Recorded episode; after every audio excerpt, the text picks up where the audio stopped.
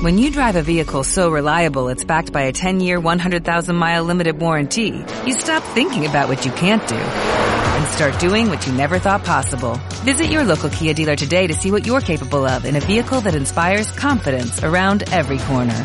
Kia, movement that inspires. Call 800-3334-KIA for details. Always drive safely. Limited inventory available. Warranties include 10-year 100,000-mile powertrain and 5-year 60,000-mile basic. Warranties are limited. See retailer for details.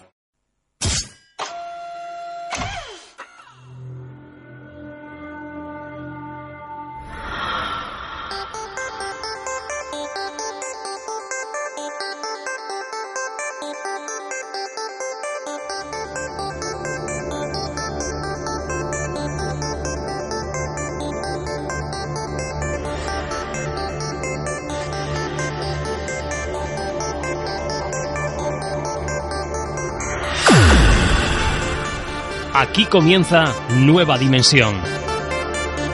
Con Juan Gómez.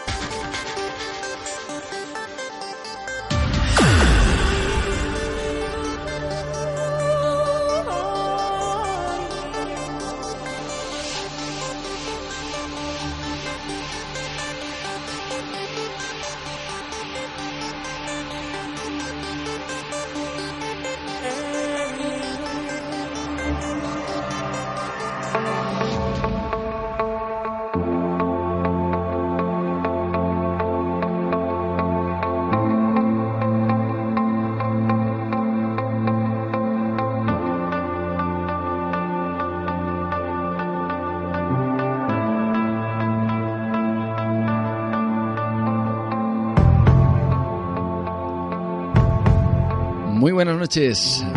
Bienvenidos una vez más a este espacio especial, a este espacio dedicado, cómo no, al mundo de lo insólito, al mundo de lo oculto, al mundo también de lo extraordinario, al mundo del misterio.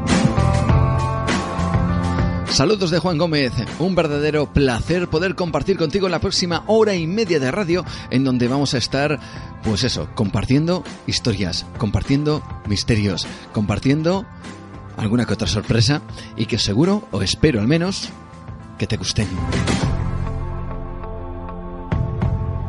Ante todo, daros las gracias una vez más a todos aquellos que estéis ahora mismo pegaditos a la radio, eh, que nos estéis escuchando en directo en este instante, y también a todas las personas que nos escuchéis a través de internet, a través de esa eh, web que tenemos, www.radioestudio88 con número 88.com estés donde estés, no solo en Cantabria, que emitimos a través del 93.3 en la FM, sino también desde cualquier parte del mundo, que sabemos que tenemos muy buenos amigos. Hace poquito nos hablaba, nos comentaba un amigo desde Argentina que, que nos escuchaba y decía que él mismo incluso colgaba el programa en su cuenta de Google Plus. Bueno, pues eh, muchos abrazos para todos aquellos que estáis eh, escuchándonos fuera de Cantabria, por supuesto de dentro también, y que os unís a esta aventura cada 15 días aquí, los viernes por la noche y los sábados en repetición. Gracias también a todos los que os acercáis a la otra librería en Santander con esas jornadas, con esas charlas de misterio y recordarte que el, la próxima eh, charla tuvimos un, un pues eh, yo creo que un lleno absoluto el, en la jornada anterior, el, eh, en cuando volvimos a hablar, a, hablar y abrir de nuevo una vez más nuestras eh, conferencias en la otra librería en Santander con eh, el aporte impresionante de Pablo Tresgallo Vallejo. Bueno, pues el próximo día 15 volvemos de nuevo a estar con todos vosotros y lo hacemos de la, de la mano de Mariano Fernández Urresti. Ya sabéis, escritor, investigador, eh, conocido de todos en este tipo de temas y que nos va a hablar de esas claves perdidas, claves ocultas del Camino de Santiago. Va a ser un encuentro personal, directo, de cara tú a tú y que espero que si quieres, si puedes, eh, te acerques porque es la entrada totalmente gratuita, estáis todos invitados y estaremos con Mariano compartiendo ese camino de Santiago que seguramente después de esa charla lo vamos a ver de manera diferente. Gracias a todos los que nos seguís a través de las redes sociales, a través de Facebook, Facebook Nueva Dimensión Cantabria. Gracias también a los que estéis muy pendientes de Twitter. Poco a poco cada vez somos más y más amigos, más y más seguidores o followers, como se dicen, a través de nuestro Twitter en arroba nueva de, con la letra sola, nueva de radio.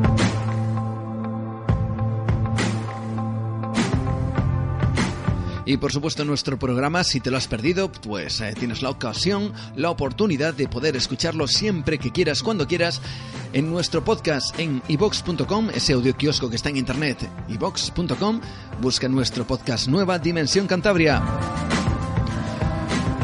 Bueno, y dicho todo esto, que merece la pena ser comentado, siempre recordar las formas, las formas de contacto a través de las cuales tú puedes también ser partícipe de este programa, vamos a comenzar esta noche con algo realmente especial. Abrimos nuestra ventana al misterio.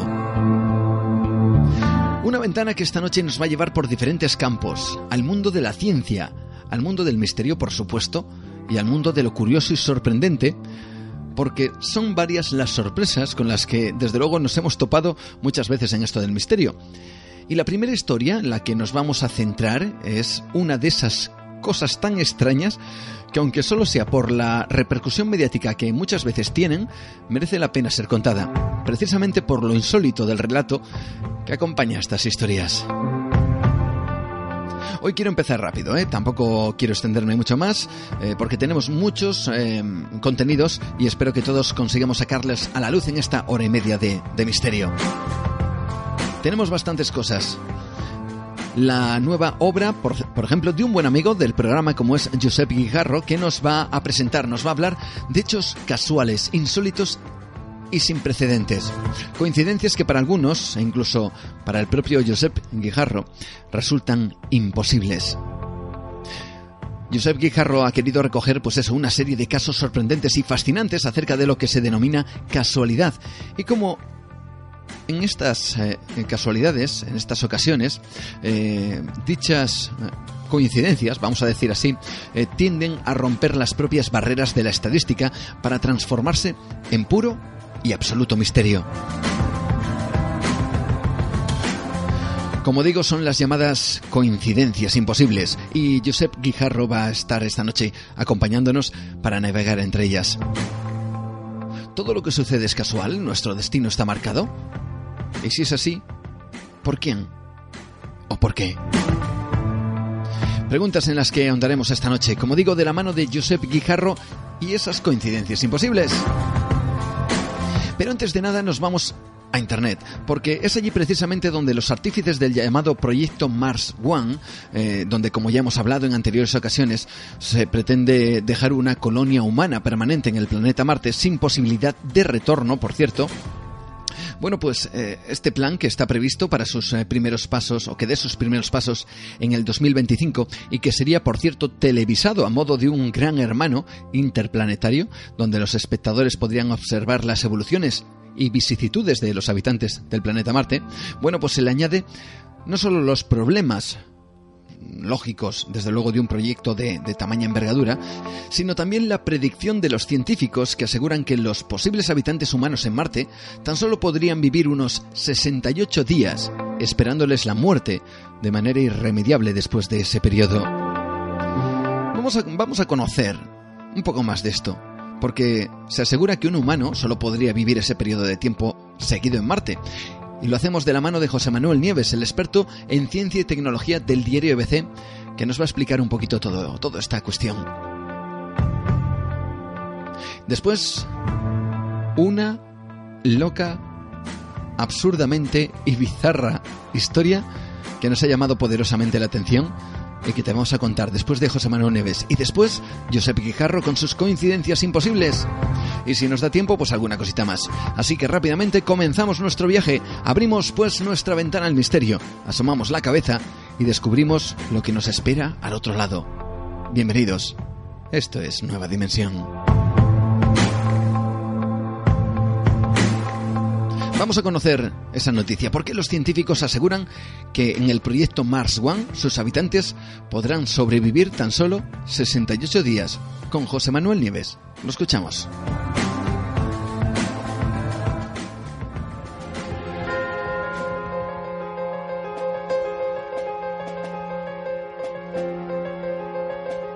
Nuevas noticias para los 200.000 voluntarios que se apuntaron a Mars One y también para los organizadores.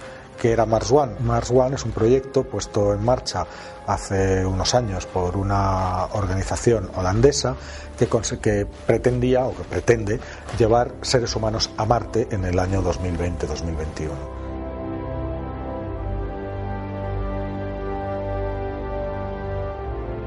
Quería financiar el coste muy, muy alto de ese proyecto, pues con la emisión de televisión como una especie de gran hermano, eh, tanto en el proceso de selección de los astronautas, como en su propia en su vida ya una vez estuvieran en la nave que les transportaría a Marte y dentro de la colonia marciana.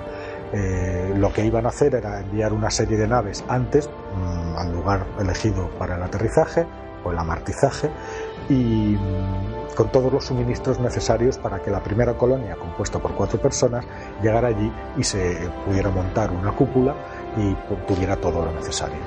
Eh, gran revuelo, eh, ha habido mediático sobre todo, ha habido alrededor de esta iniciativa, se apuntaron 200.000 personas, con la particularidad de que además eh, es, un, es, un, viaje, sería un viaje solo de ida, ninguno de las personas que fuera hasta allí volvería jamás a la Tierra, sino que se quedarían allí ya para siempre. ¿no?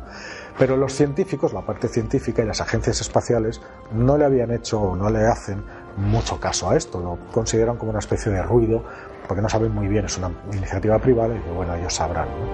Ahora, por primera vez, un grupo de investigadores, eh, de estudiantes de posgrado del MIT, del Instituto de Tecnología de Massachusetts, eh, ha hecho un estudio eh, analizando si es posible o no es posible, desde el punto de vista científico y tecnológico, lo que dicen los organizadores de Mars One. Y han llegado a la conclusión de que no, de que no es posible. Eh, también es verdad que no se conocen los detalles, los detalles técnicos de esta misión, pero los organizadores de Mars One han dicho siempre y siguen sosteniendo que tenemos la tecnología necesaria para llevar a cabo un proyecto de esa envergadura.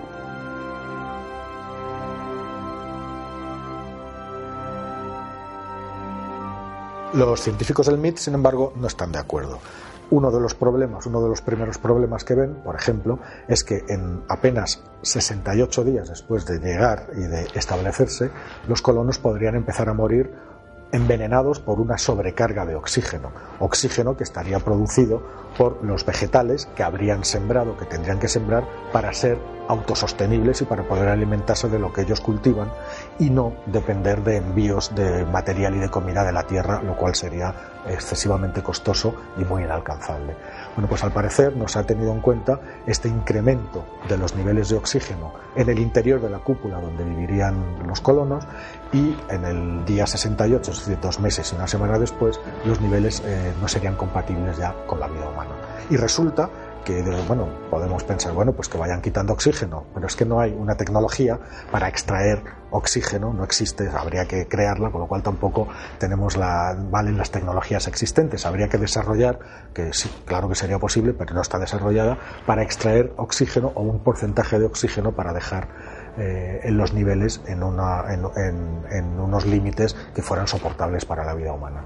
Las soluciones que proponen los científicos del MIT es crear dos ambientes distintos, uno una especie de que, no estuvieran conectados para que los colonos pudieran eh, ir a estos invernaderos, a colectar su, sus frutas o sus hortalizas y después vivir en otro sitio diferente. Pero claro, a las plantas les podría suceder lo mismo. Siguen generando oxígeno, es un ambiente cerrado, los niveles subirían lo suficiente como para que las propias plantas tampoco pudieran sobrevivir, con lo cual estamos otra vez, eh, estamos otra vez ahí. Luego está el tema de los suministros. los cálculos hechos por los investigadores del MIT eh, dicen que, harían falta no menos de 15 vuelos previos a la que fueran los primeros colonos. El coste de esos vuelos sería de unos casi 5.000 millones de dólares, con lo cual de dónde vamos a sacar o de dónde van a sacar tantísimo dinero. Y además, apenas unos meses después, en el supuesto de que todo vaya bien y de que sobrevivan, habría que volver a enviar desde la Tierra como un 70% de, los, de la cantidad de suministros originales, con lo cual el cordón umbilical con la Tierra sería mucho más fuerte de lo que los de Mars One están diciendo. Es decir, esa, esa autonomía de los colonos desde el primer momento no sería posible teniendo en cuenta además que en los planes de Mars One están ir incrementando el número de personas cada dos años. Cada dos años viajaría otra tripulación de cuatro, otra tripulación de cuatro, otra tripulación de cuatro. Con lo cual las necesidades serían enormes. Esto nos pone un poco en duda la, viabilidad técnica de este proyecto, que es muy bonito, muy bonito, ya lo dijimos en su día, pero que hay que ver cómo se realiza. Por el otro lado, la conquista de Marte eh, está a un paso. Es decir, la humanidad se está preparando realmente para, para llegar al planeta rojo. La cuestión es quién va a llegar antes. Sabemos que la NASA tiene sus propios planes, las agencias espaciales de China y de India, cada una por separado, también tienen sus propios planes y se está estableciendo una especie de carrera para ver quién va a ser el, el primer país que logre poner el pie en Marte.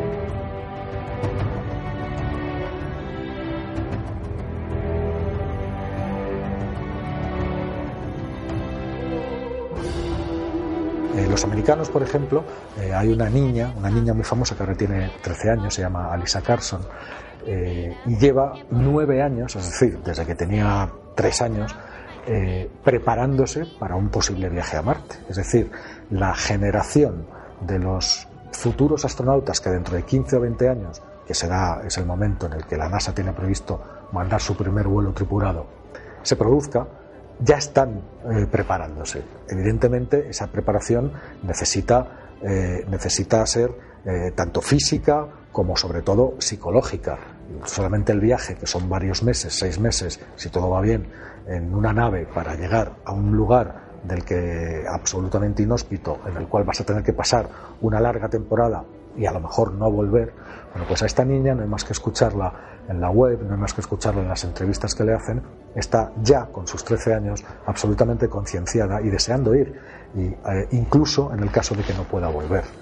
Bueno, son dos formas de hacer las cosas, la publicitaria de Mars One y digamos la científica y la, más práctica de las agencias espaciales que antes de dar ese paso que se va a dar tomarán todas las precauciones y siempre serán pocas si hablamos de la conquista de otro planeta, de otro mundo, que llegará, lo tenemos al lado y que en muy poco tiempo vamos a poder ver los primeros humanos sobre el planeta rojo.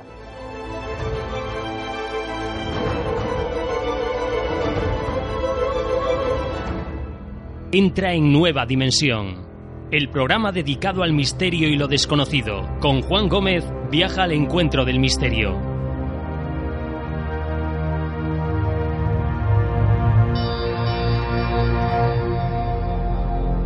Veremos a ver cómo acaba toda esta historia de esa guerra en pos de la conquista del planeta rojo, como así ocurriera también en el siglo XX, cuando se gestó una por quién conquistaba o qué país ponía el primer ser humano en la en órbita o el primero en poner el pie en la luna. Ahora de manera mucho más velada se gastan recursos, dinero y tecnología para descubrir, para saber, para ser los primeros en poner un pie en Marte. Bueno, hablando de mundos, tenemos una historia que la verdad, soy sincero, eh, no hemos sabido cómo calificar en el programa. Así que lo mejor es que te la contemos, que la conozcas y que saques tus propias conclusiones. ¿De qué estamos hablando? Bueno, te lo cuento, tan solo en unos segundos, aquí, en Nueva Dimensión.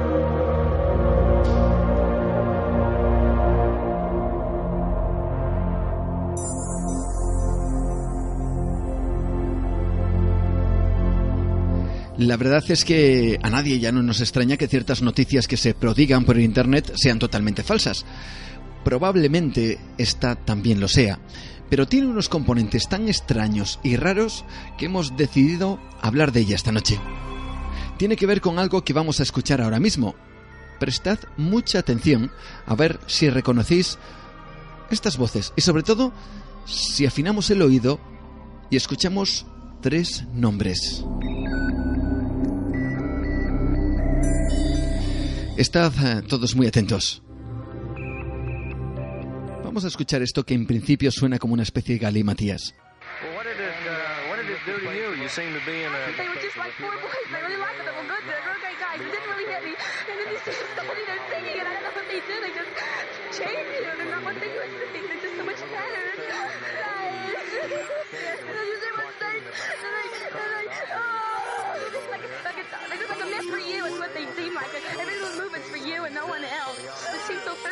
for everybody.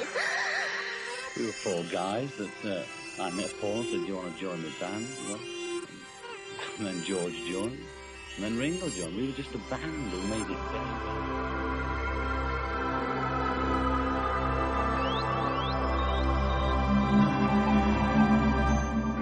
¿Qué os ha parecido?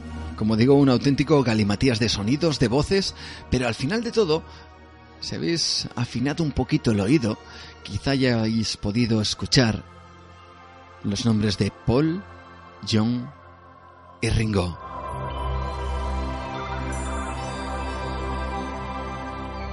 Vamos a seguir escuchando esta grabación y luego te contamos toda esta historia que tiene muchísimo, de hecho, tiene mucho que ver con esta música.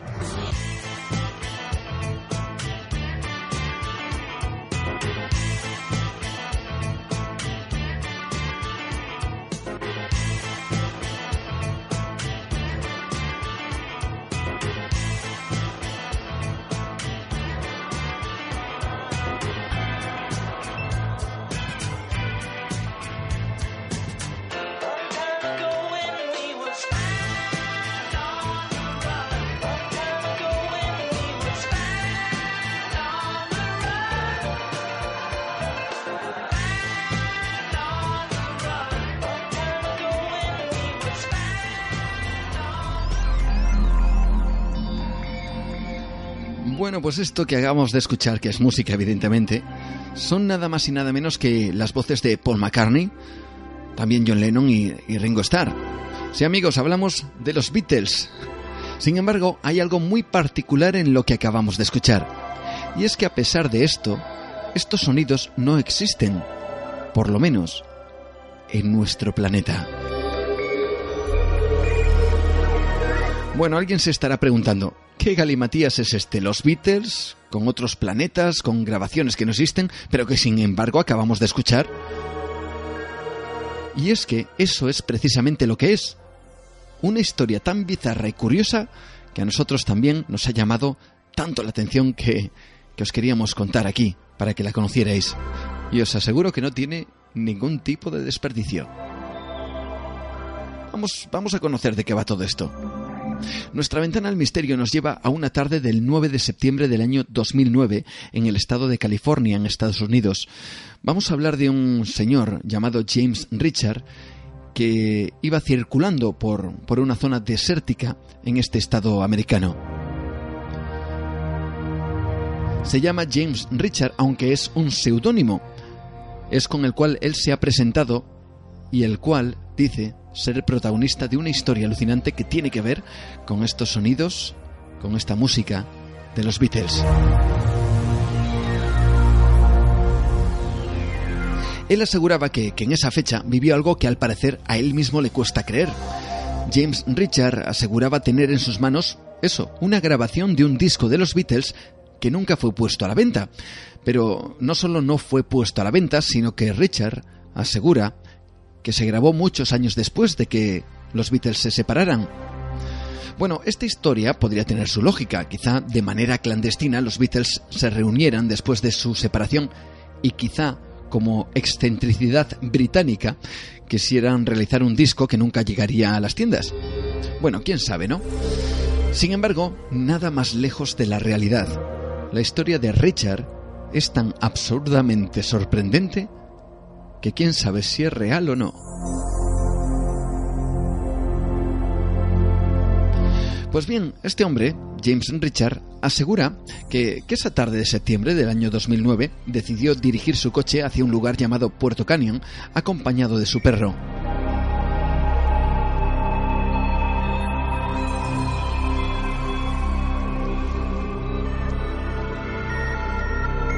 Bien, en un momento determinado el perro parecía inquieto como si tuviera ganas de salir del coche o a hacer sus necesidades, así que en pleno desierto, todo según el relato, de Richard, decide parar y dejar que su perro pues hiciera lo que, lo que tuviera que hacer. En un momento determinado, el perro que acompañaba a Richard pues atisba un conejo y decide perseguirlo, por lo cual Richard decide unirse para no perder de vista a su mascota. En esa persecución, dice, nuestro protagonista tropieza y cae contra una roca quedando inconsciente. Y aquí es donde empieza lo estrambótico de toda esta historia.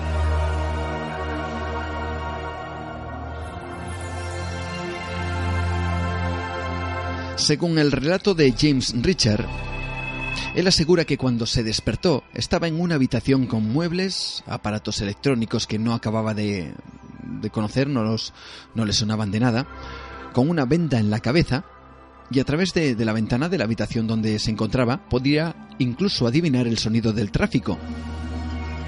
Al levantarse a mirar por la ventana, alguien entró en la habitación. Una persona de unos dos metros de altura con, precisamente, su perro. Se presentó al protagonista de esta historia como Jonás. Le dijo que le había encontrado inconsciente con su perro a su lado y que evidentemente le había ayudado. James Richard le preguntó que dónde se encontraba y este sujeto le respondió que a tan solo 20 metros de donde le había encontrado. Sin embargo, eso no era posible, ya que donde sufrió el accidente era pleno desierto y no había casas y desde luego ni mucho menos intenso tráfico en el lugar. Jonás, el dueño de esa casa, le respondió, En realidad, te encuentras en un universo paralelo, una nueva versión de la Tierra en otra parte del cosmos.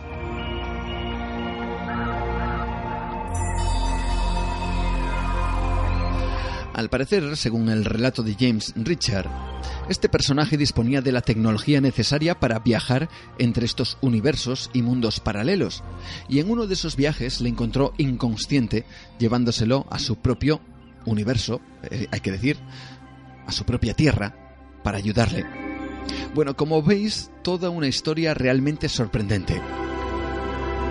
Según James Richard, Jonás le explicó que existían pues verdaderos peligros en la exploración de otros mundos en otras dimensiones, ya que aseguraba que existe una cantidad infinita de tierras, es decir, miles y miles de versiones de nuestro propio, propio planeta. ¿Y por qué era peligroso? Pues porque cada planeta cada tierra, pues eh, tenía su propia versión, pero también su propia estructura geológica. En un lugar donde, por ejemplo, había un desierto, en otra versión de la Tierra podría existir un océano y ese viaje podría derivar al final pues en la muerte del, del viajero interdimensional, ahogándose en un lugar donde esperaba no encontrar agua. Como podéis comprobar, todo, todo muy extraño. Pero esta historia continúa y cada paso que da es aún más alocada. Jonás explicó que existían una suerte de agencias en su mundo que vendían lo que podríamos llamar viajes interdimensionales, a modo de vacaciones, pero en este caso a otros planetas tierras, por decirlo de alguna forma. Dice que en esa conversación hablaron de muchas cosas que eran diferentes, como la comida o la cultura e incluso la música. Y si, por si todo esto no hubiera sido suficiente en este relato, James Richard afirma que en ese otro mundo paralelo, los Beatles también existían, pero que nunca se habían separado. Y además estaban todos vivos. Así que Jonás, ese viajero que recogió nuestro protagonista, le enseñó una cinta de cassette que, que alguien al parecer le había grabado de un disco un disco nuevo y editado en ese otro mundo paralelo. El cassette, la caja, incluso llevaba los nombres de las canciones y el título del álbum. Un álbum titulado Everyday Chemistry.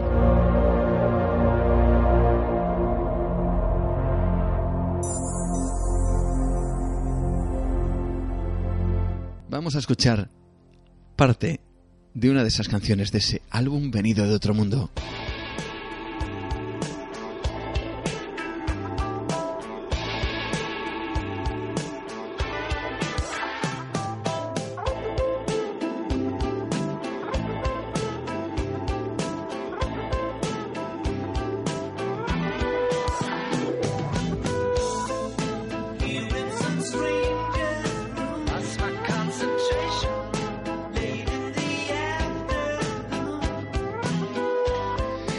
Es una de esas canciones de ese álbum, de ese disco. Pero ¿cómo llegó, según James Richard, a nuestra dimensión? Bien, él asegura que, en un descuido, eh, él cogió la cinta de los Beatles para cuando su recién amigo Jonas eh, le devolviera de nuevo al desierto, donde había tenido esa extraña experiencia.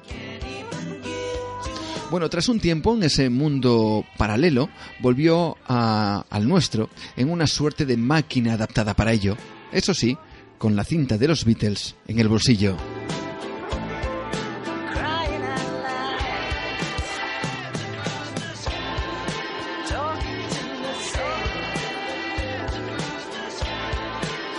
Bueno, como podéis comprobar, una historia totalmente alocada y decimos que es alocada porque a pesar de que existe la cinta y las canciones, como hemos podido comprobar y estamos escuchando de fondo, todo parece, desde luego, ser o formar parte de un producto de marketing que de una realidad. ¿Pero por qué? Bueno, los Beatlemaníacos aseguran que en realidad la cinta es, una, es un mashup, como se diría, una mezcla entre varias canciones en solitario de los miembros de la banda, que mezcladas de una manera, dicen, eh, determinada, podrían formar canciones completas y enteras. Estas canciones podrían ser perfectamente o podrían parecer o dar la sensación de ser temas nuevos, nunca antes tocados y nunca antes escuchados. incluso los aficionados, los muy aficionados a los Beatles aseguran que son unas mezclas muy buenas y que desde luego tiene un gran mérito y que quizá la historia de este James eh, Richard se generó para darle mayor promoción en Internet a la cinta o a las mezclas en cuestión. Bueno, es que hay más. Este tal James Richard tiene su propia página web. El título de la web es The Beatles Never Broke Up, cuya traducción es eh, Los Beatles nunca rompieron. .com. Bueno, pues a través de esa página, James asegura que no espera que nadie crea su historia. Incluso él en esa página describe punto por punto lo que le sucedió e incluso añade una fotografía del lugar y de la cinta que dice viajó de un universo a otro. Además, en esa página web, como digo, creada por, por este señor, uno puede descargarse totalmente gratis este enigmático disco culto de los Beatles. Pero eso no es todo. Si queréis, si queréis saber aún más, pues hasta se le puede enviar un email a este James Richard. Lo decimos por si a alguien le interesa. The Beatles Never Broke Up arroba yahoo por cierto, que el propio James Richard avisa que ese email está protegido contra mensajes masivos o spam, lo que viene a decir que solo recibe emails reales de gente. Suponemos que quieran conocer su historia. ¿Una historia real o toda una campaña para promocionar una simple cinta de cassette con, con mezclas de diferentes temas? Todo apunta al último, desde luego, pero la historia para promocionar esta obra es tan absurdamente fascinante que creo, con este toque de humor incluso, que era merecedora de que la conocierais. La historia del disco de los Beatles venido nada más y nada menos que de otro universo paralelo. Y si hay alguien que pudiera hacer algo así, desde luego, los Beatles serían los únicos capaces. Toda una historia que de no ser cierta, desde luego merecería, mereciera la pena serlo. Solo por, por el hecho de tener la oportunidad de poder escuchar y disfrutar, aunque sea una vez más, de los Beatles. Hoy en día.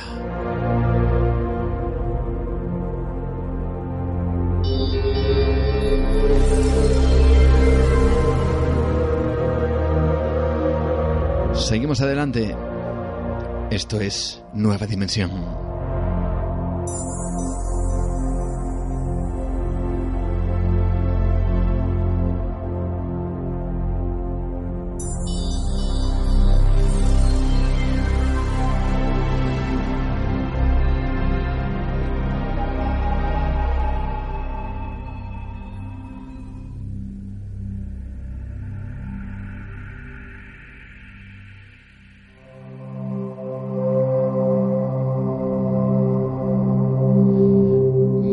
Pues para rizar más el rizo en toda esta historia de los universos y los mundos paralelos, eh, vamos a obviar un poco el tema de- del cassette musical de los Beatles.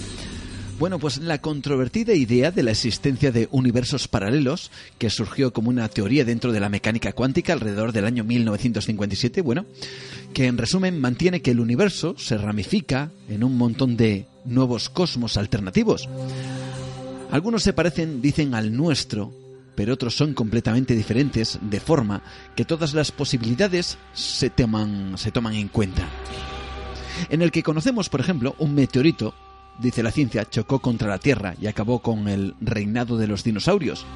Sin embargo, en otro, el mismo meteorito pasó sin peligro y el Tyrannosaurus Rex evoluciona en algo, pues quién sabe, si inesperado. Esto parece de ciencia ficción y aún no hay pruebas para defenderlo, pero los multiversos, como así se denominan, son un serio supuesto de trabajo en la cosmología, la física y la astronomía.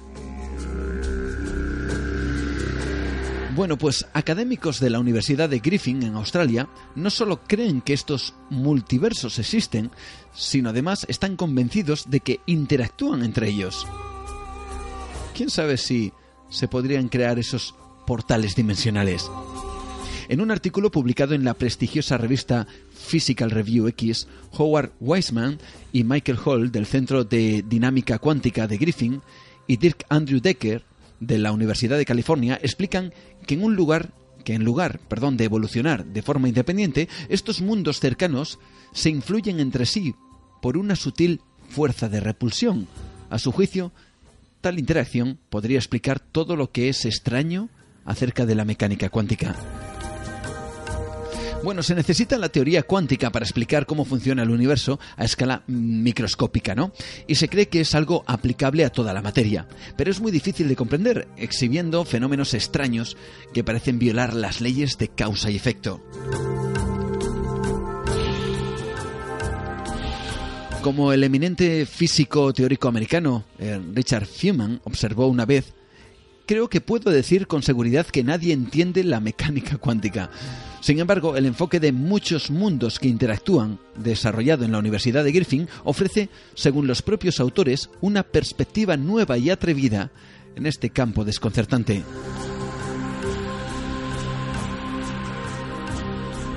Cada universo se ramifica en un montón de nuevos universos cada vez que se hace una medición cuántica. Por consiguiente, todas las posibilidades se toman en cuenta. En algunos universos, como digo, el esteroide mató a los dinosaurios. En otros, pasó de largo. Y en otros, Australia fue colonizada por portugueses, explica Weisman. Los críticos cuestionan la realidad de estos otros universos, ya que no influyen en nuestro universo, el que vivimos en absoluto. Pero en este punto, nuestro enfoque es completamente diferente, añaden. El profesor Weisman y sus colegas proponen que el universo que experimentamos es solo uno de un número gigantesco de mundos. Algunos son casi idénticos a los nuestros, mientras que la mayoría son muy diferentes. Ojo, esto lo dicen estos científicos de Australia. Es una coincidencia que coincida también con la historia de James Richard. Todos estos mundos son igualmente reales, existiendo continuamente a través del tiempo, y poseen propiedades que se definen con precisión. Además, todos los fenómenos cuánticos surgen de una fuerza universal de repulsión entre los mundos cercanos. es decir, similares. Hall cree que su teoría puede incluso crear la extraordinaria posibilidad de probar la existencia de otros mundos. La belleza de nuestro enfoque es que si hay un solo mundo, nuestra teoría se reduce a la mecánica newtoniana, mientras que si hay un número gigantesco de mundos, reproduce la mecánica cuántica. ¿Quién sabe, según esta teoría, si estamos viviendo en uno de esos mundos, en una de esas versiones, si existen versiones de nosotros mismos en otros lugares del cosmos? Y quién sabe si al final la historia de James Richard pudiera ser una locada y disparatada historia real.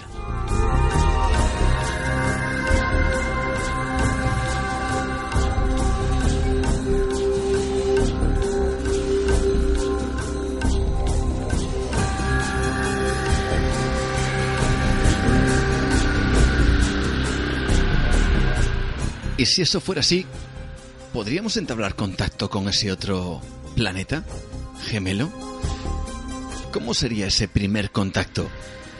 ¿Podríamos tener la posibilidad de acercarnos a esa otra tierra, de conocer a ese otro yo? ¿Y qué, qué situación moral implicaría todo eso? ¿Cómo sería ese primer contacto? ¿Qué repercusiones podría tener en el aspecto personal? ¿Quién sabe? Quizá fuera algo como esto. Aquí la doctora Joan Talis, Estados Unidos, planeta Tierra. ¿Me reciben? ¿Hay alguien ahí?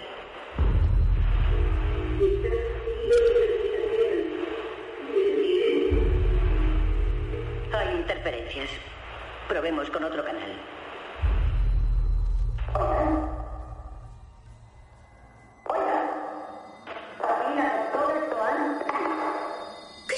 Significa eso? No entiendo qué significa.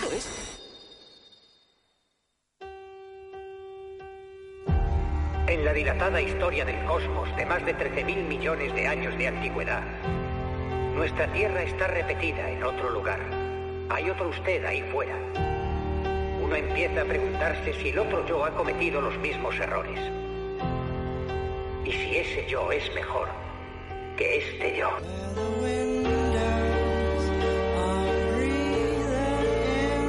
Y si eso fuera posible, ¿querrías viajar y conocerte a ti mismo?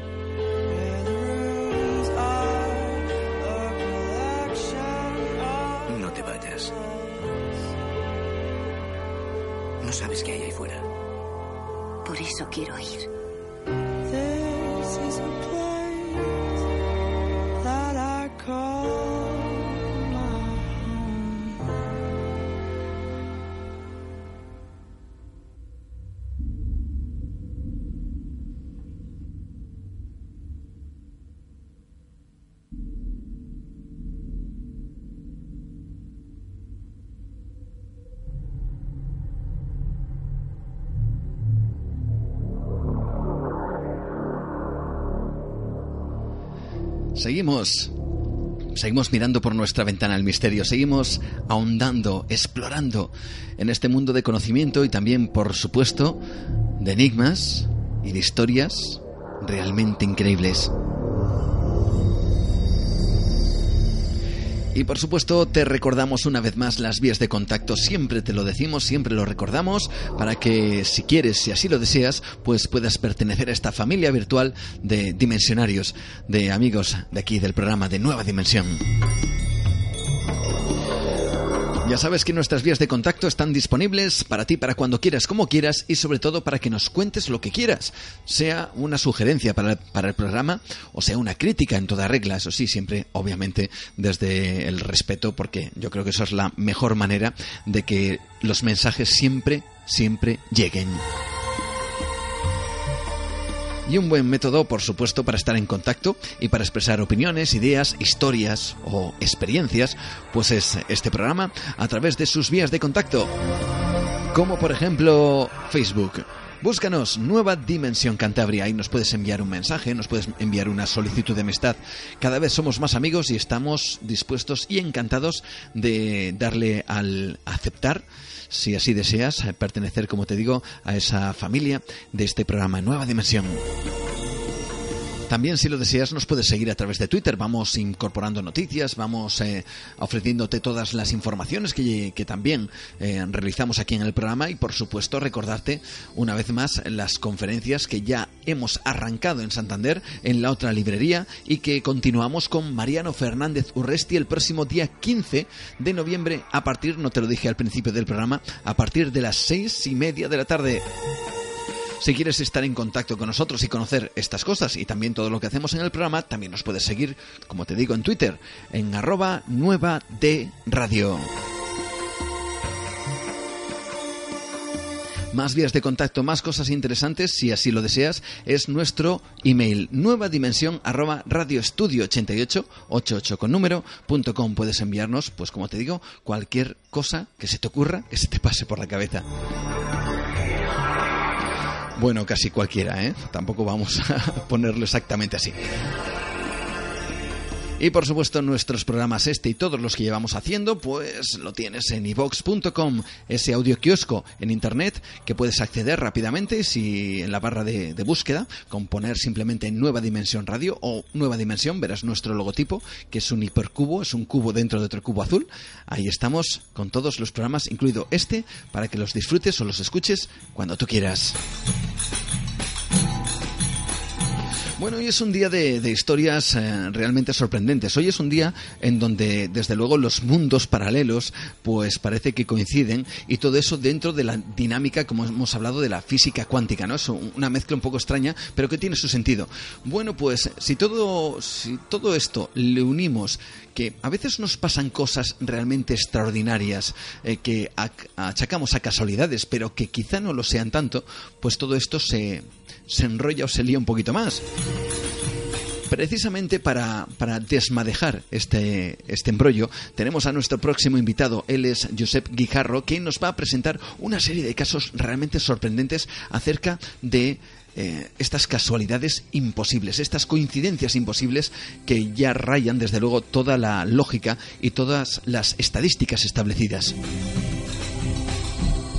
¿Y qué tiene que ver todo esto de la física cuántica? Bueno, pues quizá tenga mucho que ver en todas las cosas que nos pasan y sobre todo en esas coincidencias eh, de, por ejemplo, pensar en alguien y que ese alguien, de repente, llame al teléfono.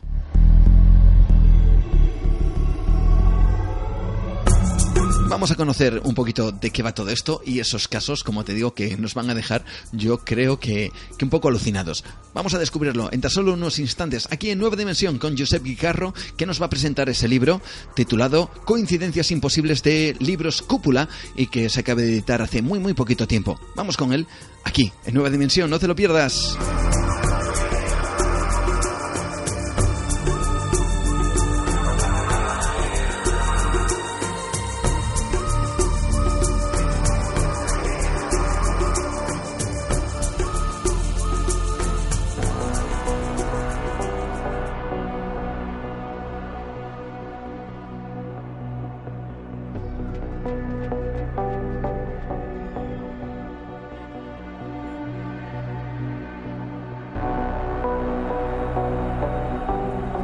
Esta noche vamos a intentar conocer un poco más de hacia dónde se encaminan nuestros pasos.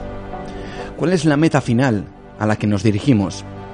Pero no como humanidad o especie, sino de otra forma mucho más interesante y quién sabe si a la vez un poco más inquietante. Como individuos, ¿nos aguarda un destino? ¿O cada cosa que se cruza en nuestro camino es producto del azar, la casualidad o por el contrario somos meras marionetas de una vida donde nuestros, eh, nuestros pasos eh, precisamente no son libres?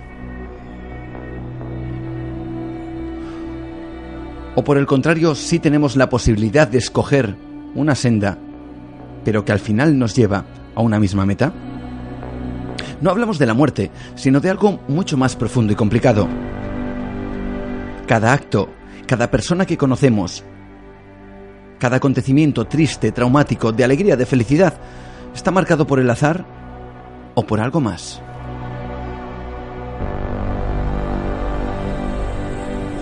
Esta noche tenemos con nosotros a Josep Guijarro, escritor, periodista, investigador, y que nos presenta en el programa y nos dice que existen cosas imposibles de explicar, extrañas coincidencias que no parecen tener la mera explicación del azar. Son, como el propio libro que hoy vamos a presentaros, coincidencias imposibles.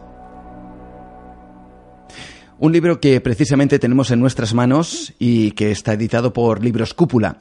Nosotros tenemos el verdadero placer, el orgullo de presentaros una vez más aquí en el programa a Josep Guijarro. Muy buenas noches, Josep. ¿Qué tal? ¿Cómo buenas noches. Saludos cordiales desde Barcelona. Saludos cordiales, eh, claro que sí. Eh, voy a contarte una pequeña historia, ¿vale? Eh, mira, déjame que te cuente. estaba yo con una amiga, gerente de una librería, y ella me preguntaba casualmente que si conocía libros que estuvieran relacionados con las casualidades o las sincronicidades. Bueno, en ese momento, te voy a decir, yo estaba sentado delante del ordenador con, con el Facebook y yo no sé, de manera coincidente, entre todo lo que se publica en Facebook, ya te puedes hacer una idea, Josep, eh, aparece casualmente una publicación de un tal Josep Guijarro, fíjate, que para mayor coincidencia pone la foto de un libro que se titula precisamente Coincidencias Imposibles. Pero fíjate, si buscamos rizar el rizo, amigo Josep, uno que siempre guarda y lleva muchas cosas en los bolsillos, hecho mano al bolsillo y lo que me encuentro es que tenía una pequeña piedra de río guardada en, en él. Y ya sabes, efectivamente, que por lo menos aquí en Cantabria, en las piedras de río, pues se llaman precisamente así, guijarros, ¿no? Eh, somos marionetas en manos del destino, yo sé. Pues eh, me has puesto los pelos verdaderamente como una, como escarpias, ¿no? Porque eh, lo que te ocurrió a ti, lo que protagonizó además esa chica, es una, una coincidencia imposible. digamos que mm, estaba predestinado a que eh, esta mujer encontrara la respuesta que necesitaba y además eh, que tú fueras el, eje, ¿no? El, protagonista de esa, de esa coincidencia que casualmente me toca de rebote a mí en la medida en la que hoy estoy hablando para, para Cantabria. Eh, y así sucede con muchos acontecimientos que nos llevan a, ver que nuestra vida, desde, desde que nacemos y hasta que morimos, está jalonada de coincidencias similares, unas con mayor impacto, otras con menor, eh, para nuestra conciencia y que pueden tener una trascendencia, que pueden dibujar eh, lo que hemos venido en llamar destino podemos escapar a ese destino, eh, ineludiblemente vamos a tener que tropezar con las piedras del camino hasta llegar a, ese destino, o tenemos, por el contrario, un, libro, un libre albedrío, eh, una decisión plena de nuestras acciones eh, para decidir hacia dónde encaminar nuestra vida. Bueno, pues ese debate eh, lo tenemos desde que el hombre es hombre y ha venido a, resolverse en forma de diversos paradigmas científicos hasta que en 1920 eclosiona lo que llamamos la física cuántica, que viene a dar respuesta a un montón de, de cuestiones físicas, pero también trascendentales, puesto que desde la óptica de la filosofía de la ciencia, figuras como eh, Schopenhauer, como Schrödinger, como otros personajes eh, importantes eh, de, la esfera de, la ciencia y de la filosofía de la ciencia, han, venido a ahondar en esa cuestión tan trascendente que es el, destino. Y, en concreto, en ese episodio que tú relatas, pues podríamos denominar que, o podríamos calificarla como el del ángel de las bibliotecas.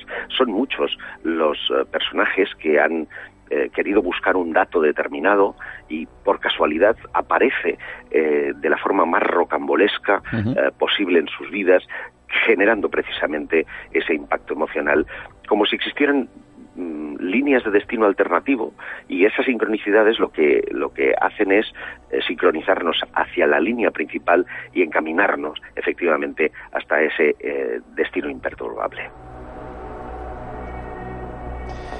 A ti en todo este periplo a la hora de realizar este libro también te han sucedido cosas eh, que podrían formar parte de esa casualidad, entre comillas, ¿no? Vamos a denominarla así, ¿verdad?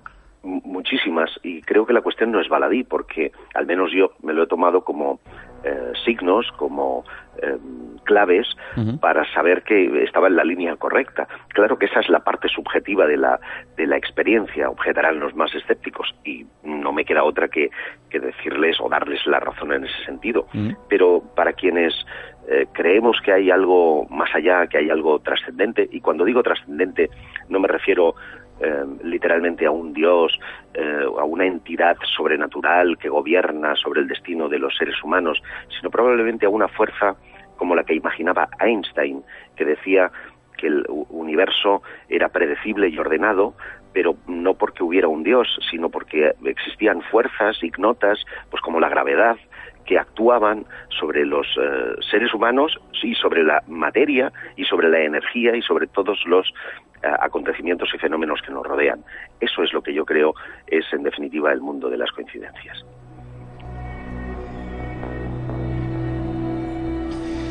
Me gustaría entrar un poquito en materia. Recordamos a todos los oyentes, estamos hablando con Giuseppe Guijarro, eh, explorando y conociendo un poco esas coincidencias imposibles dentro de su libro de eh, Libros Cúpula.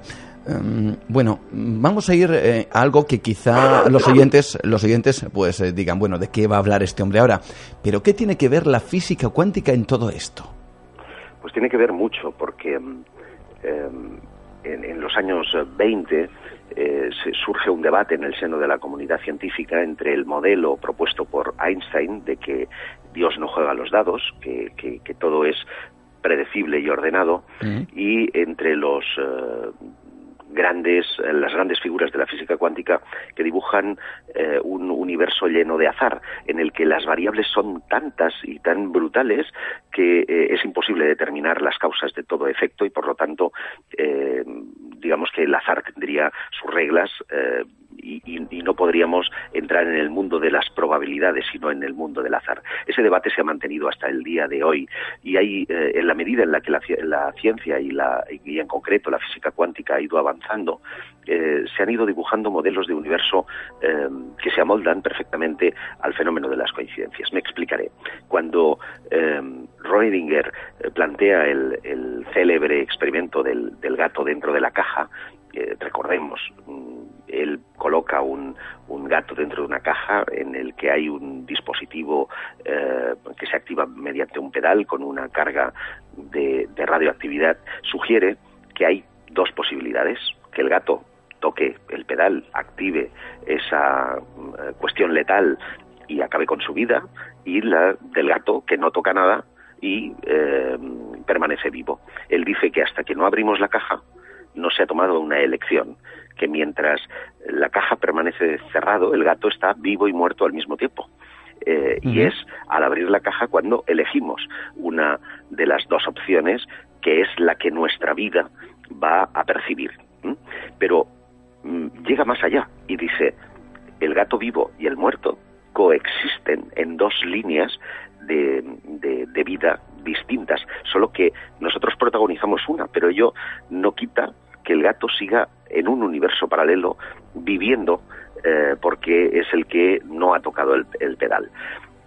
Y en esa tesitura, las eh, sincronicidades lo que harían es reconducir la línea de destino para para unirnos, eh, eh, o, sea, tú has tomado una decisión, pues qué sé yo, has tenido problemas con tu pareja y has decidido eh, divorciarte. Pues el, el, que se ha divorciado y el que no se ha divorciado mm, abren dos líneas paralelas de destino.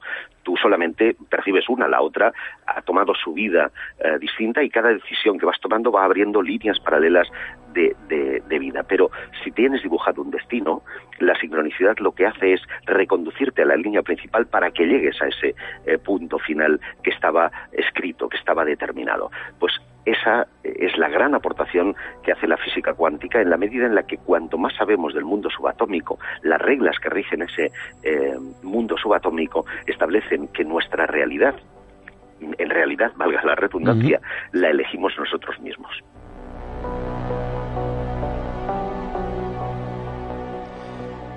Es curioso, ¿no? Porque todos y cada uno de nosotros, eh, tanto tú, Josep, como yo, como, bueno, en fin, cualquier, eh, cualquier materia está hecha precisamente de esas partículas, mal llamadas partículas, eso hay que decirlo, porque no son puntos, ¿no? Como si fueran puntos minúsculos de materia, sino que es eh, mucho más complicado todo el tema, pero estamos hechos de esa, de, vamos a llamarle de esa materia, ¿no? De esas partículas cuánticas.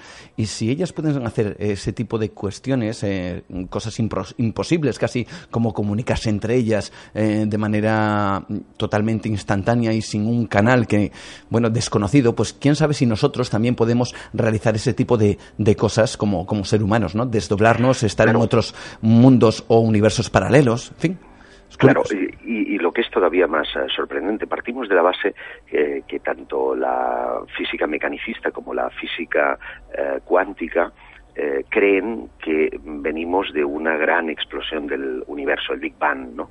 Mm. Eh, en, ese instante inicial, toda la materia del universo estaba unida en un único punto, es decir, todos pertenecemos al, al, mismo uno. ¿no? Por, ahí eh, fue cuando Jung y Pauli hablaban del unus mundus, ¿no? de, de esa, de, ese momento inicial. Todo estaría interconectado porque todos pertenecemos al, al mismo origen, a la, a la misma materia inicial y en, nuestro ADN, que hoy día ya se ha conseguido secuenciar, hay un 98% de ese ADN que, no utilizamos, que no es eh, utilizado, pero que es una especie de memoria, de registro atávico de todas las mutaciones, de todas las permutaciones que eh, han conseguido llegar a ser lo que somos. Solamente ese 2% es el que utilizamos, pero el resto eh, habría formado parte de las diversas escalas evolutivas y nos mantienen en conexión eh, por ese entrelazamiento cuántico que tú aludías eh, de estar interconectados los unos con los otros. Eso explicaría el que cuando tú estás pensando en, una persona de la que hace años que no tenías noticias y va en ese instante y aparece por la puerta, como dice el refrán, ¿no? hablando del rey de Roma, por la puerta soma, o no hay un dos sin tres, o el mundo es un pañuelo. Esas cosas revelan que todos pertenecemos a, ese mismo origen, que estamos interconectados y que esa interconexión probablemente es la que esté detrás de todo ese mundo apasionante que es el de la coincidencia y el destino.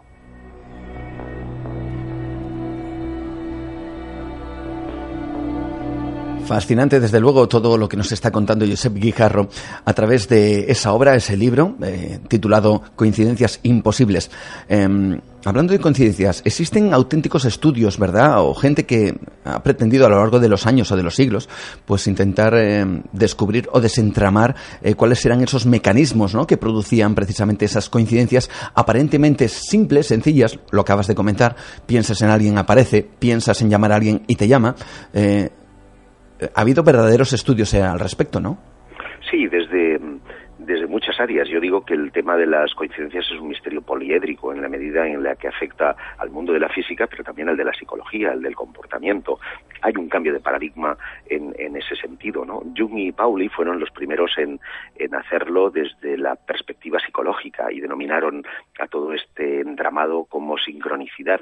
Ellos creían que la humanidad eh, estaba interconectada a través de lo que denominaron el inconsciente colectivo y que eran los arquetipos los que eh, de una, de una forma eh, todavía por esclarecer se materializaban en nuestro mundo eh, cuando, era necesario. Y ponía el caso en 1952 de Jung eh, estando con una paciente muy racionalista que no avanzaba en la terapia, le estaba contando un, un sueño del día anterior, de la noche anterior, en la que se materializaba un, o soñaba con un escarabajo dorado y en aquel preciso instante como a ti te pasó con el guijarro en el bolsillo y, y la aparición del Facebook, pues aparecía en la ventana un escarabajo, una cetonia urata, un escarabajo dorado atípico en Centro Europa, él vivía en, en Viena, en, en Suiza, eh, perdón, en, en, Austria, y en aquel, eh, y en aquel instante eh, la mujer se vino abajo, entró en catarsis y avanzó perfectamente en la terapia. Entonces Jung se quedó muy rayado, muy, muy obsesionado con la idea de que tal vez lo que había hecho ese sueño era materializar un, un, arquetipo, ¿no? Esa, ese, ese escarabajo.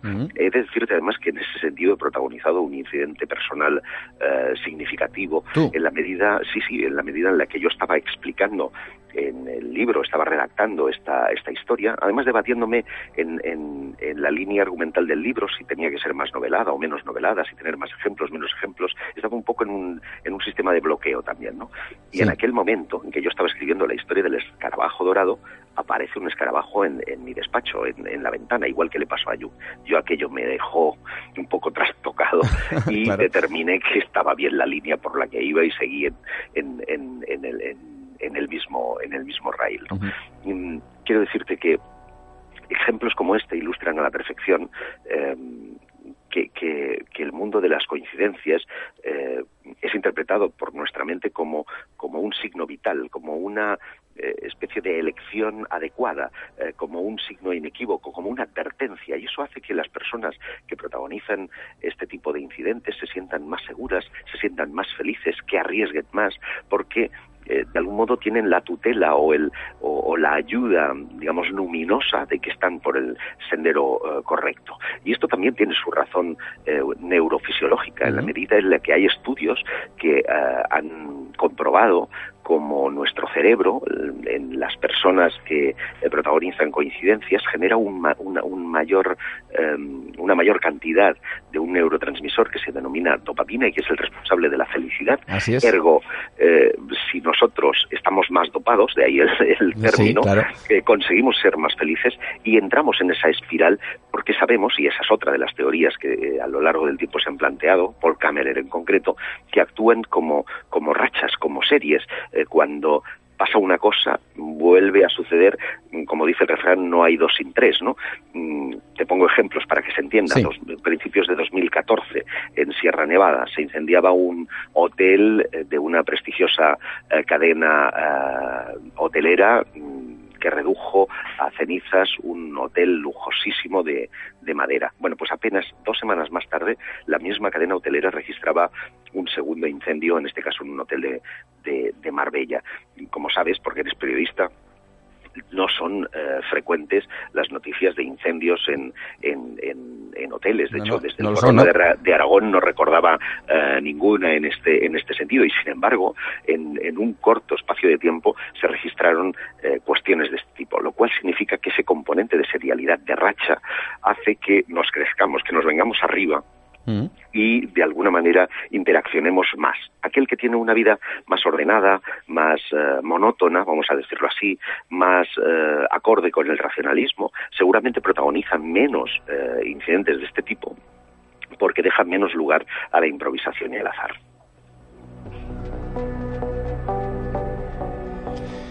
En todo esto, a mí me asalta una pregunta que yo no sé si es fácil de responder, pero que de alguna manera yo creo que, que se enclavarían otro tipo de, cuestiones que ahora me gustaría, no sé si estás de acuerdo o no, voy a, voy a comentarte de, qué, de qué estoy hablando precisamente.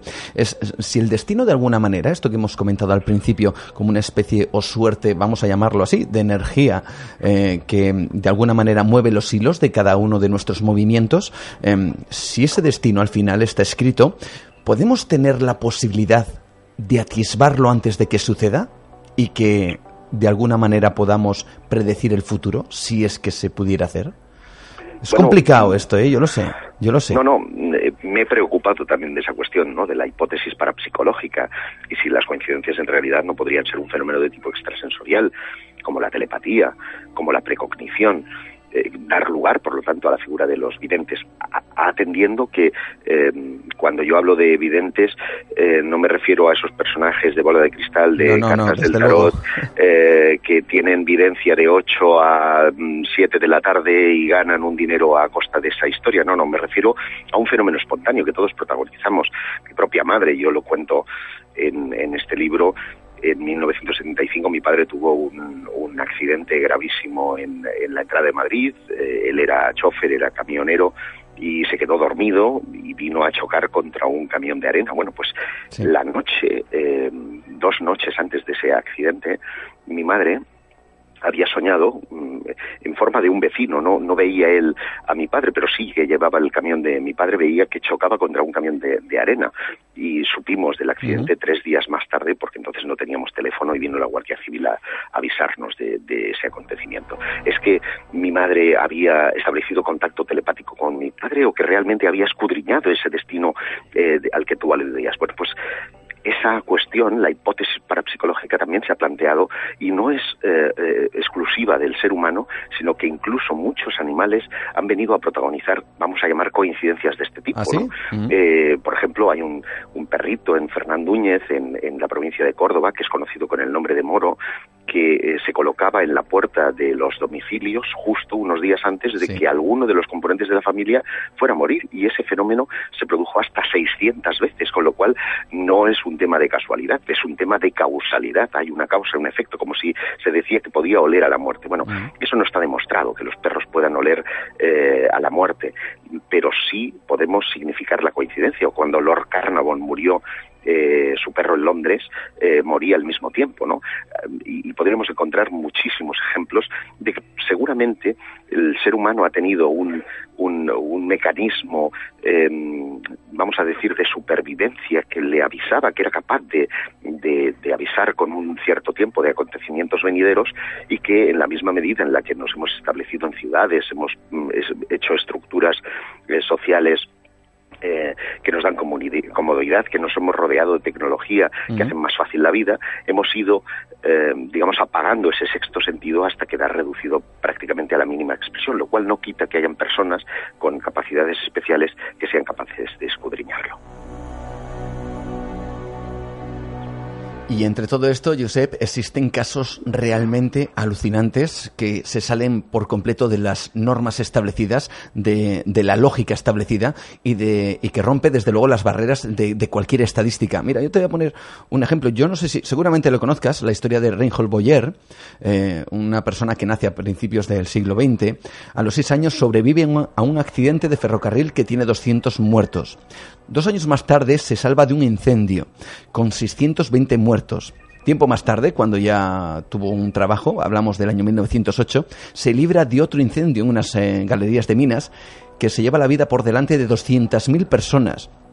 Una enfermedad en el año 1912 le impide embarcar en el famoso Titanic. Ya sabemos lo que sucedió después con él. Y además, eh, tiempo más tarde, se libra de un huracán en Miami con más de 12.000 muertos. Bueno, desde luego, casos como este rayan todo lo establecido, ¿verdad, Josep? Así es. Esto es una, una coincidencia serial y no es la única. Me ha recordado el, el caso de Paul Shellac, que ahora te contaré, y que tiene que ver con lo que yo llamo fatalidad y comúnmente es conocido como gafes. Los gafes son personas que atraen la coincidencia negativa a su alrededor, pero ellos salen indemnes de todo acontecimiento. Es el caso de este, de este profesor de instituto croata, eh, Paul Shellac, que viajaba también hacia Dubrovnik cuando un accidente de ferrocarril hizo que descarrilara, que descarrilara y eh, su vagón en concreto pues eh, cayó por un precipicio y eh, digamos que la tragedia fue todavía mayor al caer el vagón a, a, un río, con lo cual pues todos los ocupantes de ese vagón murieron y Paul Shellac salió indemne. Fue la primera de las eh, coincidencias trágicas que rodearon a este hombre que a lo largo de 40 años ha tenido siete accidentes con resultado de muerte a su alrededor brutal y sin embargo él siempre ha quedado indemne. La segunda, pues tan solo dos años más tarde, él dijo que jamás volvería a coger un, un tren, se subió a un avión y en ese avión bimotor uno de los eh, motores sufrió un, un, problema, se incendió, el avión entró en descompresión, eh, la puerta eh, se abrió en un vertiginoso descenso y él salió despedido por ella, cayendo sobre blando y salvando milagrosamente la vida cuando el resto de los 68 pasajeros que iban a bordo pues morían de forma fulminante. ¿no? un tercer accidente, otros dos años más tarde, automovilístico en este caso porque ya no cogió ni trenes ni aviones, a partir de ahora solamente coches, pues eh, un choque frontal contra un vehículo ocupado por tres personas, esas tres personas murieran y él, eh, con apenas unas quemaduras en el pelo y una lesión en el brazo, también de nuevo salió indemne. ¿no? Eso es lo que denominamos gafes y atraen la serialidad, en este caso de lo negativo, eh, a su alrededor, pero ellos siempre salen indemnes. Tú recoges incluso el caso de, Hugh Williams, ¿no? Bueno, más que el caso de una persona, el caso o de lo que podríamos casi, sí, casi podríamos denominarle con un viajero en el tiempo, ¿no? visto lo visto, ¿no? Con este personaje. O con estas personas que tienen la coincidencia del mismo nombre, claro. Bueno, la, la, lectura que podemos sacar es que si tú tienes que coger un barco y entre el pasaje ves que alguien se llama Hugh Williams, no lo tomes. Por Dios, no lo tomes. Porque, fíjate qué curioso, 1644, 5 eh, de diciembre, este, eh, un barco se, se naufraga en, en, el mar de Irlanda eh, y esos 60 eh, personas que iban a bordo mueren, menos una. Hugh Williams se llamaba. Un siglo más tarde, eh, también un 5 de diciembre, una segunda embarcación naufraga en un punto muy cercano de ese mar de Irlanda. De nuevo, casi todos los pasajeros mueren, solamente un superviviente, y de nuevo se llama Hugh Williams. Y lo que es todavía más sorprendente, el 5 de agosto de 1840 hay un tercer naufragio en esa zona. Eh, de hecho, la embarcación había navegado un par de días a la deriva y cuando se encuentra al único superviviente, se encuentra en ese lugar donde ah, ah, previamente, desde hacía ya dos siglos, venían registrándose accidentes y hay un único superviviente que de nuevo se llama Hugh Williams. Bueno, hay que fijarse muy bien en las listas de pasajeros de los barcos de los eh, cruceros, ¿eh? que no haya un Hugh Williams, por si acaso. Bueno, eh, has recopilado, has recogido muchos casos. Eh, desde luego no vamos a desgranarlos todos ni mucho menos, pero sí me gustaría que, que estas, yo creo que casi es una, una pregunta obligada muchas veces, ¿no? Eh, ¿Cuál de esos casos es el que más te ha llamado la atención o por lo menos en el que has abierto los ojos como platos diciendo si la, si lo otro ya es imposible, esto raya lo paranormal? Bueno, hay, es que hay muchísimos, no me puedo quedar con, con uno solo. A mí me, me, llamó sobre todo uno la atención eh, porque además tuve oportunidad de localizar a su protagonista y, y, es impresionante, ¿no? Es el caso de Jerry Ponson, su amigo Mac y su perrito Boga, que desoyendo las eh, advertencias de la meteorología eh, norteamericana salió a cazar a la bahía de Nueva Orleans patos y, y, bueno, un día de intensa niebla, de mar picada, un golpe, una ola de, del mar pues dio vuelta a la embarcación haciendo que se hundiera y solamente pudieran quedarse asidos a, uno de los remos de, esa, de esa embarcación. Eh, estamos hablando de diciembre, estamos hablando de, hipotermia, el eh, Mac era un hombre ya mayor, eh, este Jerry estaba debatiéndose entre si ir a por el perro que se alejaba y perdía ya de vista entre, entre la niebla o quedarse con su compañero dándole ánimos para ver si alguien podía venir a rescatarles. Pensaba que estaba a cinco kilómetros a nado de la costa y que el tiempo que podía invertir en, ir del lugar donde habían naufragado hasta la costa pues eh, podía, podía hacer que cuando regresara su amigo ya estuviera muerto.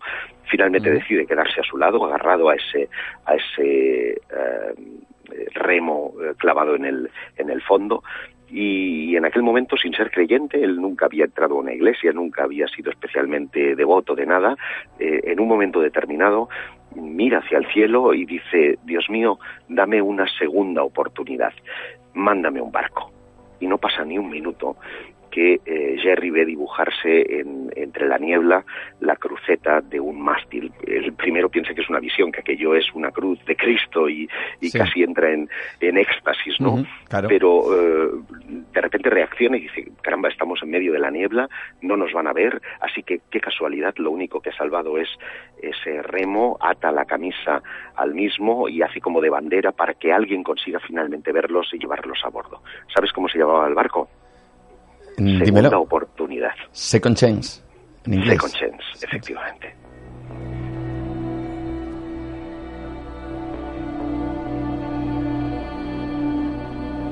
Vaya vueltas, ¿no? Que da el destino, vaya, vaya entramado, ¿no? Es como una especie de madeja increíble en donde todos eh, estamos atados. Yo tengo un amigo, eh, esto lo he comentado alguna vez, que dice que somos eh, como ese videojuego, los Sims, en donde eh, son unos personajes, un videojuego de ordenador, donde aparentemente, pues, eh, bueno, pues tienen como sus vidas, pero el, el que generalmente, el que maneja los hilos es evidentemente el, el, propio, el propio usuario, del, del, ordenador. Eh, bueno, pues que nosotros somos una especie de, de, de, de, pequeños muñequitos que somos también manejados, ¿no? Por, pero también la actitud eh, de, nosotros mismos frente a las cosas que nos suceden nos desvían en un sentido u otro, ¿no? Es decir, eh, hay un ejemplo, un, un, experimento que se hizo con, unos, con un árbol en Nueva York, si no recuerdo mal, en donde se hicieron, eh, se colgaron unos, unos billetes de ese árbol. Bueno, pues eh, la gente que tenía una actitud baja, mirada hacia abajo, eh, mirada, pues eso, un poquito, vamos a decir, no voy a decir la palabra deprimida porque no, pero simplemente con esa actitud de, de tener una, una sola vía, una sola, un solo enfoque, pues no miraban hacia arriba, no tenían una percepción más amplia de lo que les rodeaba y solo aquellos que pasaban, pues eh, se, se, fijaban que había billetes colgando de, de ese árbol, ¿no? Entonces es, es, curioso, ¿no? La actitud, sí, la buena suerte, la mala suerte, eso depende esto de nosotros. Sido, esto ha sido sujeto a experimentación. Hay un, un británico, se llama Wiseman, que mm, decidió comprobar eh, que efectivamente nosotros fabricamos nuestra realidad, ¿no? Subjetiva. Y lo sometió a experimento, eh, proporcionando a personas que se consideraban talismanes, ¿no? Que tenían buena suerte y a otros que tenían una actitud pesimista frente a la vida, un periódico, un falso periódico, en el que había insertado un anuncio que decía comunique al experimentador que lo ha visto y reciba 250 libras. Entre los pesimistas, ni uno solo vio el anuncio.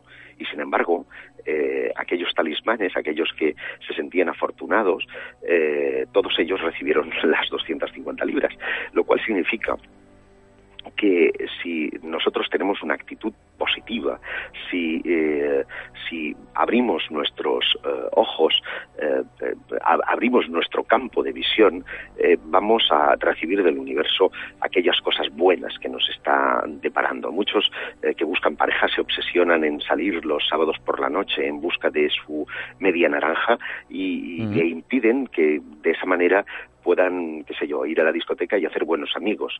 A lo mejor la clave está precisamente en hacer buenos amigos como primer paso para conseguir después claro. la media naranja, ¿no? Pues esa es, esa es la, la, moraleja que uno puede deducir muchas veces de los acontecimientos que nos rodean y de esas eh, felices e infelices sincronicidades que hacen que la vida nos vaya señalando el camino. Fascinante y apasionante todo este mundo que empezamos ya poco a poco a descubrir, a atisbar. La ciencia tiene mucho que decir eh, en, algo que, aparentemente no lo tiene, como es el tema de la física cuántica, y quizá por ahí podamos eh, descubrir y desvelar las claves de todo esto, de lo que llevamos hablando con Josep Guijarro aquí y con su libro Coincidencias Imposibles. Eh, veremos a ver qué es lo que deriva todo esto, ¿no? para finalizar, a mí me gustaría hacer una reflexión, Josep, yo no sé si tú estás de acuerdo o no, pero cuando uno, por ejemplo, va por la calle, y empieza a ver, yo qué sé, un color determinado, por casualidad, o se fija, o ve unas llaves, dice, mira, hoy he ido andando por la calle y me he encontrado, pues por casualidad, lo único que he visto, siete llaves en la calle. Eh, quizá tendríamos que plantearnos qué puertas tendríamos que abrir y cerrar en nuestra vida, por ejemplo, para que es como una especie de mensaje que el destino nos está dando y que tenemos que coger y afrontar. Pues en efecto, parece que eh, el mundo de la coincidencia nos invita precisamente a esa reflexión. Lo que pasa es que también, y quiero dar una nota de escepticismo, eh, hay un mecanismo en, nuestra, en nuestro cerebro, en nuestro sistema de percepción, que es denominado por los neurólogos como SARA, SARA que es el acrónimo de eh, Sistema de Atención Reticular Ascendente, que es el responsable de que uh -huh. cuando tú te vas a comprar un coche, veas ese modelo por todas partes o te ha roto un brazo y empiezas a ver gente con, con los brazos escayolados sí. o, o, estás embarazada si eres mujer y empiezas a ver muchas embarazadas a tu, a tu alrededor. Ese es un mecanismo eh, que fija nuestra atención, que determina los ítems, los, los inputs eh, uh -huh. eh, con los que fabricamos nuestra realidad puede que en efecto cada vez que vemos rojo por todas partes nos indique una señal, pero tampoco es bueno que nos obsesionemos con las señales. Es importante que dejemos fluir, que eh, funcionemos e interpretemos en la medida de nuestras posibilidades lo que podríamos considerar coincidencias significativas, pese a que no todas ellas puedan llegar a serlo. Pues muchísimas gracias, Josep Guijarro. Ha sido un verdadero placer que nos acompañes en esta noche, que nos presentes, que nos hables de esta forma tan increíble y didáctica y, de, y sencilla de cuestiones a veces tan extrañas eh, y, en su justa medida también, pues realmente complicadas como es el destino, la física cuántica, que tiene que ver todo eso y por supuesto los casos recogidos en tu libro en tu obra Coincidencias Imposibles. Eh, espero que coincidamos muchas más veces, eh, Josep, y, y, lo hagamos de esta, de esta forma, así de bien. Espero que sí. Muchísimas gracias. Ha sido un verdadero honor. Gracias a ti. Continuamos adelante. Esto es Nueva Dimensión.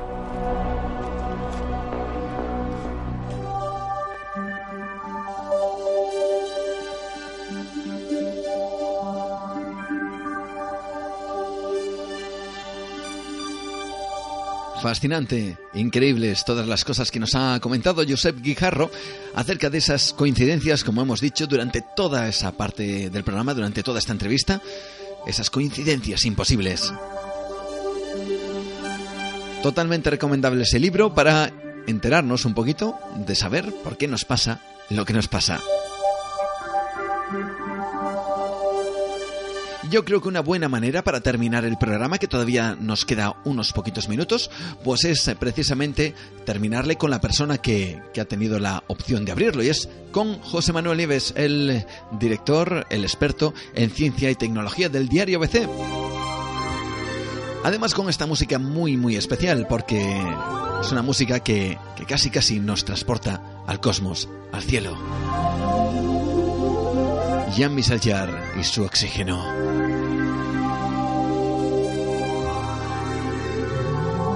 Y es que la comunidad científica y religiosa se ha planteado la posibilidad de un contacto extraterrestre, pero no solo el, el, el, hecho en sí del contacto, sino las consecuencias que traería dicho contacto, sobre todo a nivel religioso. ¿Están las religiones preparadas para un contacto extraterrestre?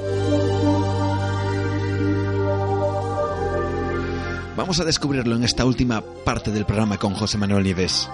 Lo escuchamos.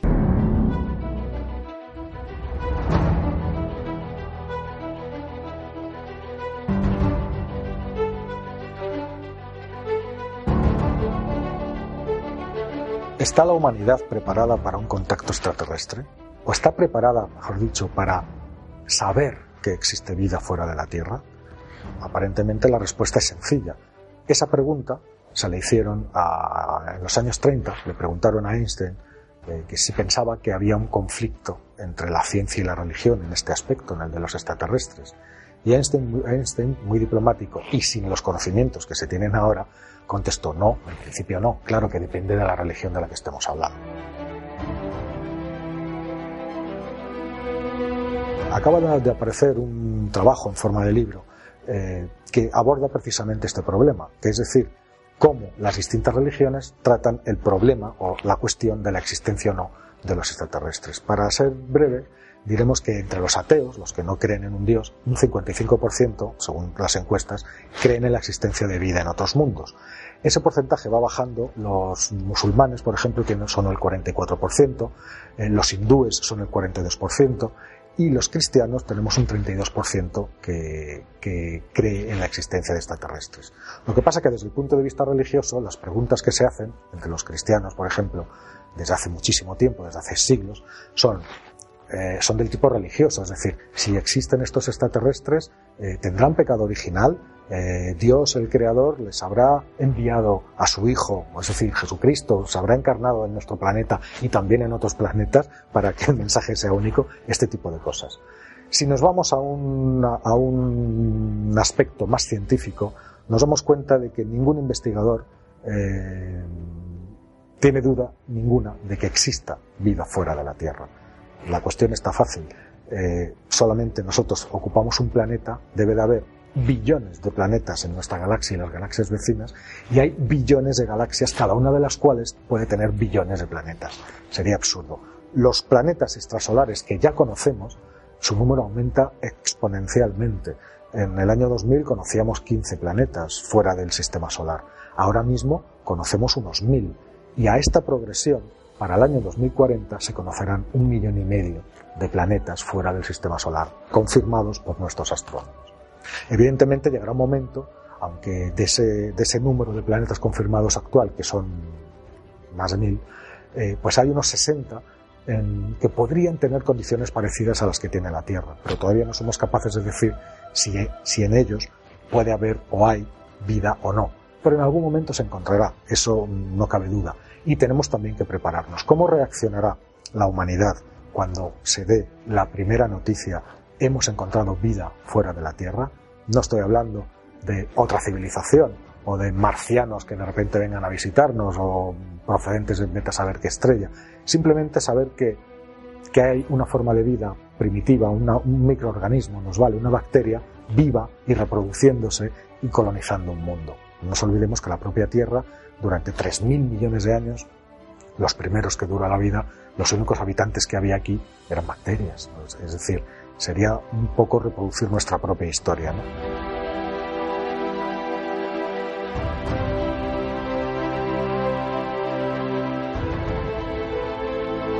La conclusión es que todavía no estamos preparados, no estamos preparados psicológicamente ni ideológicamente para un salto de, de esa categoría, para un impacto de esa categoría. Está claro que los investigadores están convencidos de que esa vida la vamos a encontrar. Si tenemos mucha, mucha suerte, también podríamos encontrar vida un poco más evolucionada, incluso otra civilización.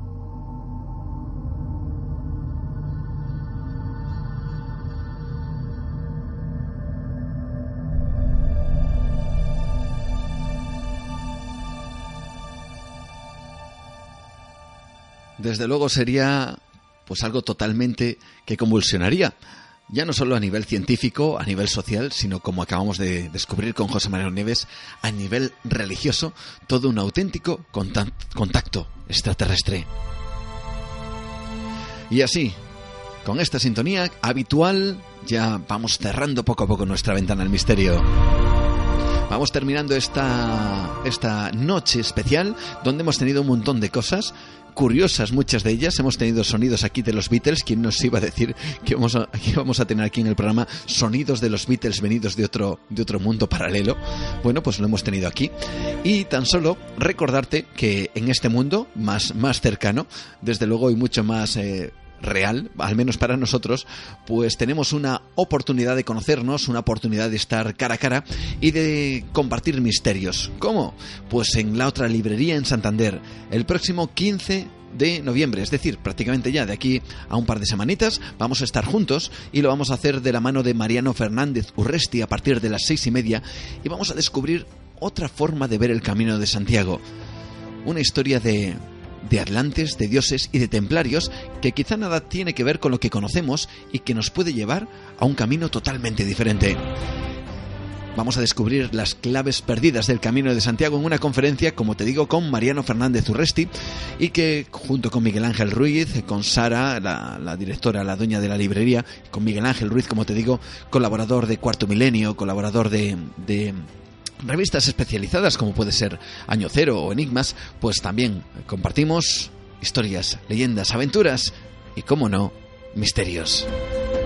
Espero que tengas la oportunidad de acercarte porque es eh, entrada totalmente gratuita, libre.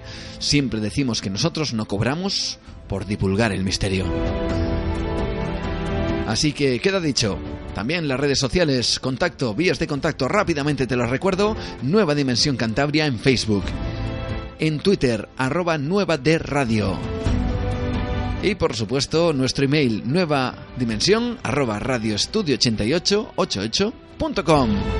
Y ahora sí, terminamos, cerramos definitivamente nuestra ventana que nos va a llevar de aquí un par de semanas a volver a abrirla con más cosas que espero que, que te gusten, como quizá te hayan gustado las de esta noche. Saludos de Juan Gómez, que pases una muy buena noche y un par de semanas donde el misterio nos rodee. Adiós, nos vemos.